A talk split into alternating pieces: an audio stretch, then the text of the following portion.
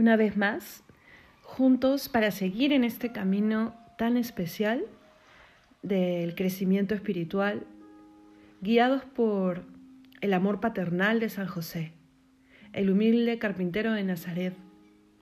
Y a él le vamos a pedir hoy que nos hable cómo pudo ir logrando él día a día la conquista del corazón del Hijo de Dios, la conquista del corazón de la Madre del Hijo de Dios. Y para eso vamos a ponernos primero en presencia de Dios, como cada día, para que lo que oigamos, para que lo que digamos, venga de Dios y vaya a Él, y eche raíces profundas en nuestra alma, para que luego se traduzca en día a día, en buenas obras y en camino de santidad. En el nombre del Padre, del Hijo y del Espíritu Santo. Amén. Señor Jesús, estamos aquí presentes en esta tarde para agradecerte las muchas oportunidades que nos das de volver a empezar, de volver a dejarte entrar en nuestras vidas. Eres tú el que nos guía, eres tú la respuesta a todas nuestras ansias. ¿Qué sería de nosotros, Señor, si no nos enseñases el camino? si no nos dieses la fórmula perfecta para vencer nuestros miedos, si no estuvieses siempre ahí, respondiendo, animando, perdonando. Nos consagramos a ti y te pedimos que nos acompañes en este camino de descubrir la figura preciosísima de San José y su valiosa intercesión en nuestras vidas. Amén. En el nombre del Padre, del Hijo y del Espíritu Santo. Amén. Hoy San José nos quiere hablar de la importancia de ir un día a la vez. He escuchado esta frase muchas veces.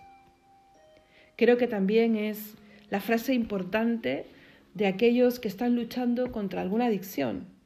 Y yo creo que de alguna manera todos luchamos contra como decía San Pablo, contra algún aguijón que taladra nuestra alma y que quiere frenar nuestra entrega y nuestro avance espiritual, nuestro crecimiento en general. Y creemos que si no nos sacamos ese aguijón, no podremos alcanzar la meta. Pero la respuesta también la ha dado el Señor y se la dio a San Pablo. A mí siempre me sorprende esa parte del Nuevo Testamento en la que San Pablo dice, tres veces le pedí al Señor que me lo quitase. Tres veces significa mucho, porque no hay superlativos en la Sagrada Escritura. Y el número tres hace de superlativo. Muchas veces le pedí al Señor que me quitase aquella debilidad o, sí, aquella espina en el alma que finalmente se traduce en cruz y el Señor le dijo, mi gracia te basta. Y sí que nos basta, hermanos. En otro momento dirá el mismo San Pablo, que suplicó tres veces, dirá, todo lo puedo en Dios que me conforta. Todo lo puedo. Entonces, cuando nosotros nos veamos en el espejo de nuestra alma, en el espejo de nuestras obras y reconozcamos que tenemos esa tendencia, tendemos tenemos ese eh, aguijón, lo vamos a llamar así, que cada uno reconoce el suyo, reconozcamos no solo que es la cruz de cada día, sino que también puede ser un gran aliado que nos recuerda eh, que somos polvo, que nos recuerda que somos seres humanos, porque qué fácil es que nos hagamos ídolos de nosotros mismos, de nuestras obras, de nuestros éxitos, en fin, de nuestras propias decisiones. Qué fácil es que experimentemos el poder que Dios ha puesto en nuestras manos y nos olvidemos de quien lo ha puesto en nuestras manos. Recordemos de dónde hemos venido. Recordemos de dónde nos ha rescatado el Señor. Nos ha traído de la nada a la vida y nos ha recogido tantísimas veces de la caída, de la desolación, del error, del pecado. y se pone como luz.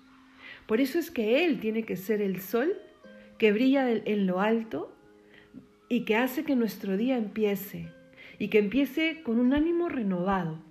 Por eso es la virtud del día a día. Me gusta llamarla así, la virtud del día a día, del presente, de lo único real que tenemos. Y llegamos a cada día con un bagaje, sí, con una experiencia. Y esa experiencia nos hace ser lo que somos hoy.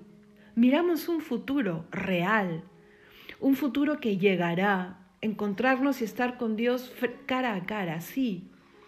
Pero es hoy donde yo acepto de Dios su voluntad, administro esa gracia preciosísima que me da la oportunidad de vivir un día más y camino y entiendo y comprendo.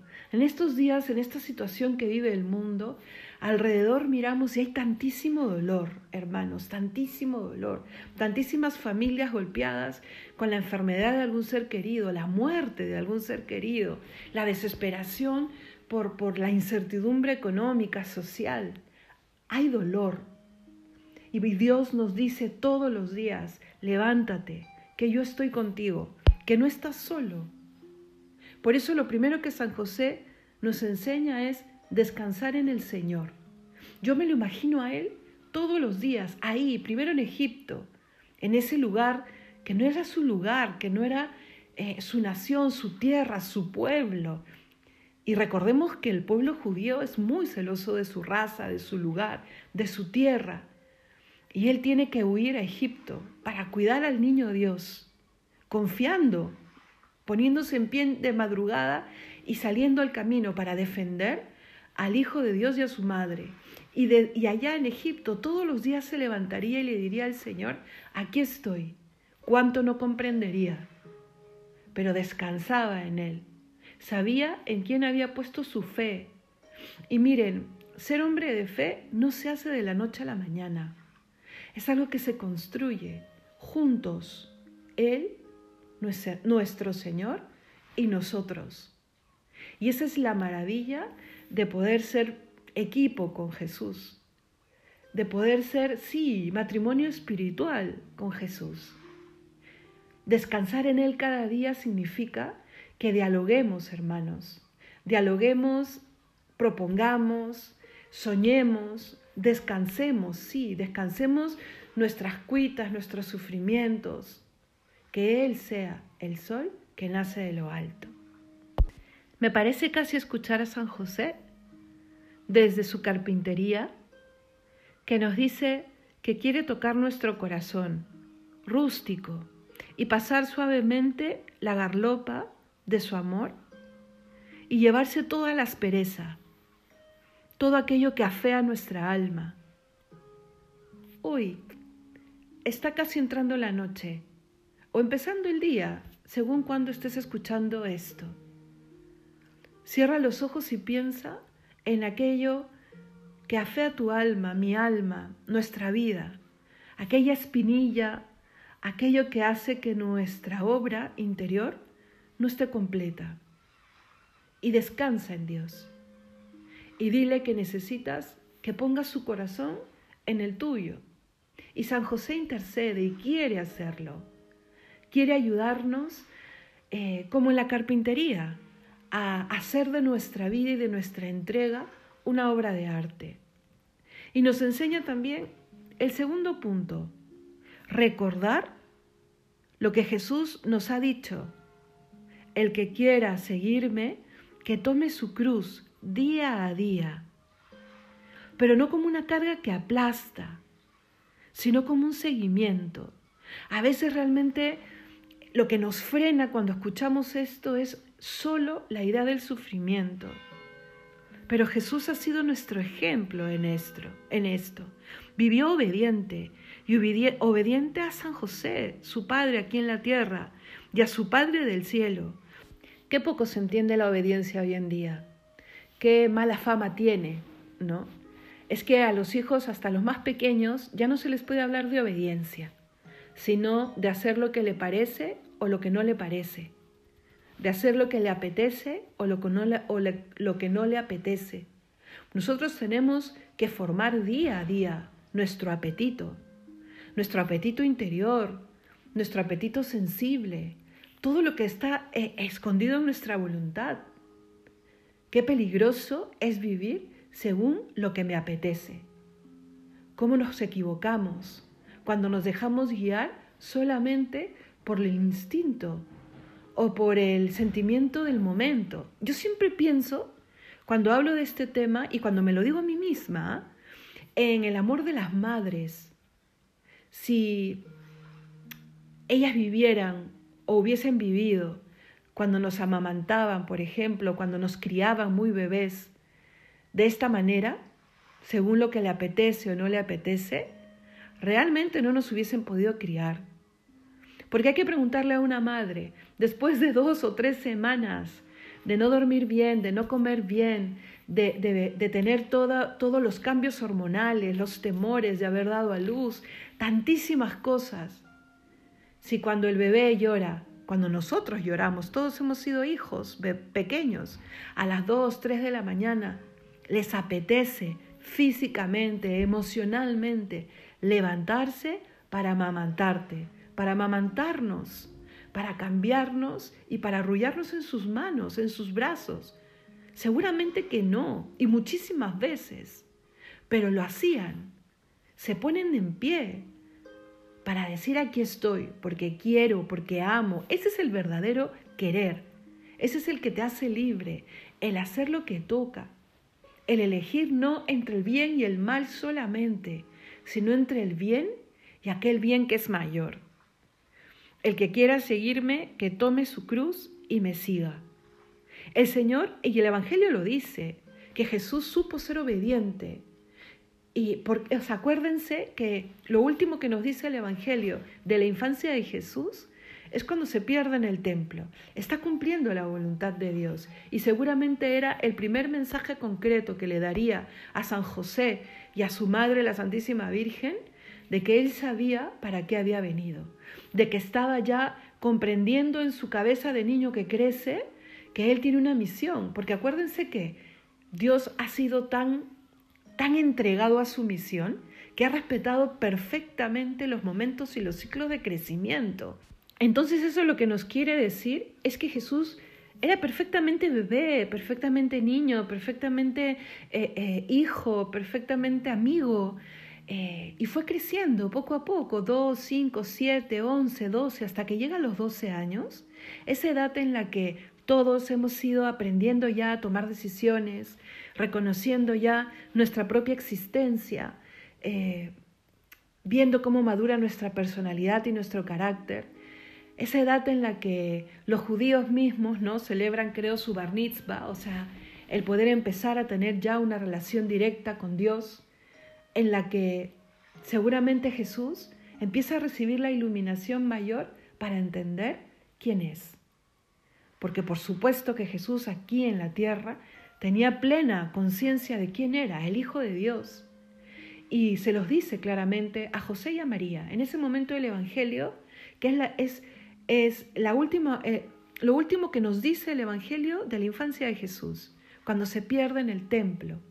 Y José y María están desesperados, tres días buscándole, tres días. Esos tres días que también María le, esperaría ¿no? a los, ahí muerto, le esperaría para que cumpliese su promesa de volver. Ahí se entrenan José y María también. ¿Cómo debe haber crecido su fe en esos tres días? Y cómo debe, haberse corroborado la misión de ser los custodios del Hijo de Dios cuando Jesús les dijo, estoy en la casa de mi Padre, estoy en los asuntos de mi Padre. Me pongo a pensar en San José, y su misión y su vocación de ser la sombra de Dios Padre, pero en el buen sentido. Tomaba una dirección eh, mucho más sólida en ese momento, desde ese momento. Pero no es que Jesús se quedó, no es que José y María le dijeron, bueno, ya tú eres el Hijo de Dios y nos postramos ante ti y ya tienes conciencia de... No, ¿qué pasaría? ¿Cómo serían los siguientes años? Pero lo que sabemos eh, es lo que nos dice el Evangelio. Jesús vuelve a casa con ellos y vivió obediente, vivió como hijo de José y de María el resto del tiempo que estuvo en casa. Por eso es que el camino ejemplar es el camino de la obediencia frente a la voluntad de Dios. El camino de hijo. Tenemos la oportunidad de vivir la edad que tengamos como hijos de Dios Padre. Sigamos el ejemplo de San José. No caigamos en desesperación, no caigamos en perder la fe. Tengamos siempre puesta la confianza en que el Señor no juega con las almas. Qué duro es creer que nuestro Creador, que Dios, se desentiende de nosotros o puede jugar con las almas. Gracias a Dios el cristianismo nos ha acercado una idea de Dios totalmente distinta, la real, la certera, el Dios que nos ama, que se compromete con nosotros, no solo creándonos, sino recreándonos con la redención, y no solo así, sino caminando con nosotros, quedándose ahí en la Eucaristía, esperándonos fielmente cada día en la oración y recibiendo la ofrenda de nuestras buenas obras. Por eso yo te reto a que nos propongamos realmente y lo apuntemos si quieres en algún lugar, en algún cartelito, en tu agenda, a vivir con este lema, un día a la vez.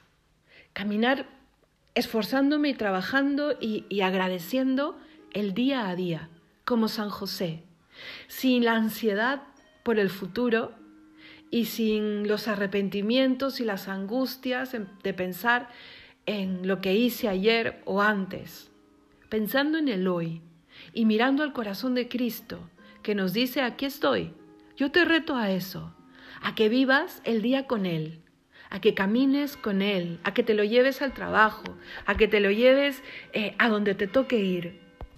Y te aseguro que irás viendo cómo se va transformando nuestra manera de ver la vida. Ayer hablábamos de la pureza de corazón y cómo la pureza de corazón nos ayuda a ver a Dios, a reconocer a Dios y a vivir felices así, como dice la bienaventuranza. Bienaventurados los limpios de corazón, porque ellos verán a Dios. Y que también le podemos reconocer aquí, en los demás, en el día a día, en los acontecimientos. ¿Recuerdas?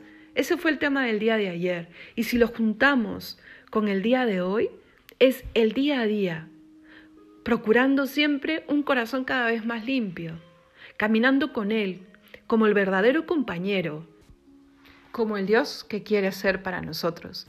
Y bueno, los dejo con eso, para no extenderme más. Y mañana quiero compartir con ustedes justamente algo que ahora mismo se me ha venido a la cabeza cuando he pensado en esto de mirar en, en retrospectiva, mirar hacia atrás y reconocer la obra de Dios y el fruto de ese obrar de Dios en mí, en cada uno. Los dejo, hermanos, y siempre prometiéndoles que voy a rezar por ustedes, para que no se extienda más este audio, que cada vez se extiende más, creo, pero quería contarles un ejemplo, un testimonio de este vivir cogido de la mano de Dios, eh, confiando y confiando muchas veces, porque me miro a mí misma, de manera tan imperfecta, pero como Él está, no, soltándose de, la mano de Él y afrontando muchas veces cosas incomprensibles, giros en nuestra vida que uno dice, ¿y ahora por dónde va la voluntad de Dios? Pero al caminar y al cruzar ese umbral de decirle sí a la voluntad de Dios, dejarle hacer maravillas en nosotros. Y cuando se mira en retrospectiva eso que les, que les decía, uno dice, Dios mío, Señor, ¿qué has hecho? Ya les contaré, si Dios quiere, el día de mañana. Que Dios los bendiga y que San José siga ayudándonos a modelar nuestro sí a Dios.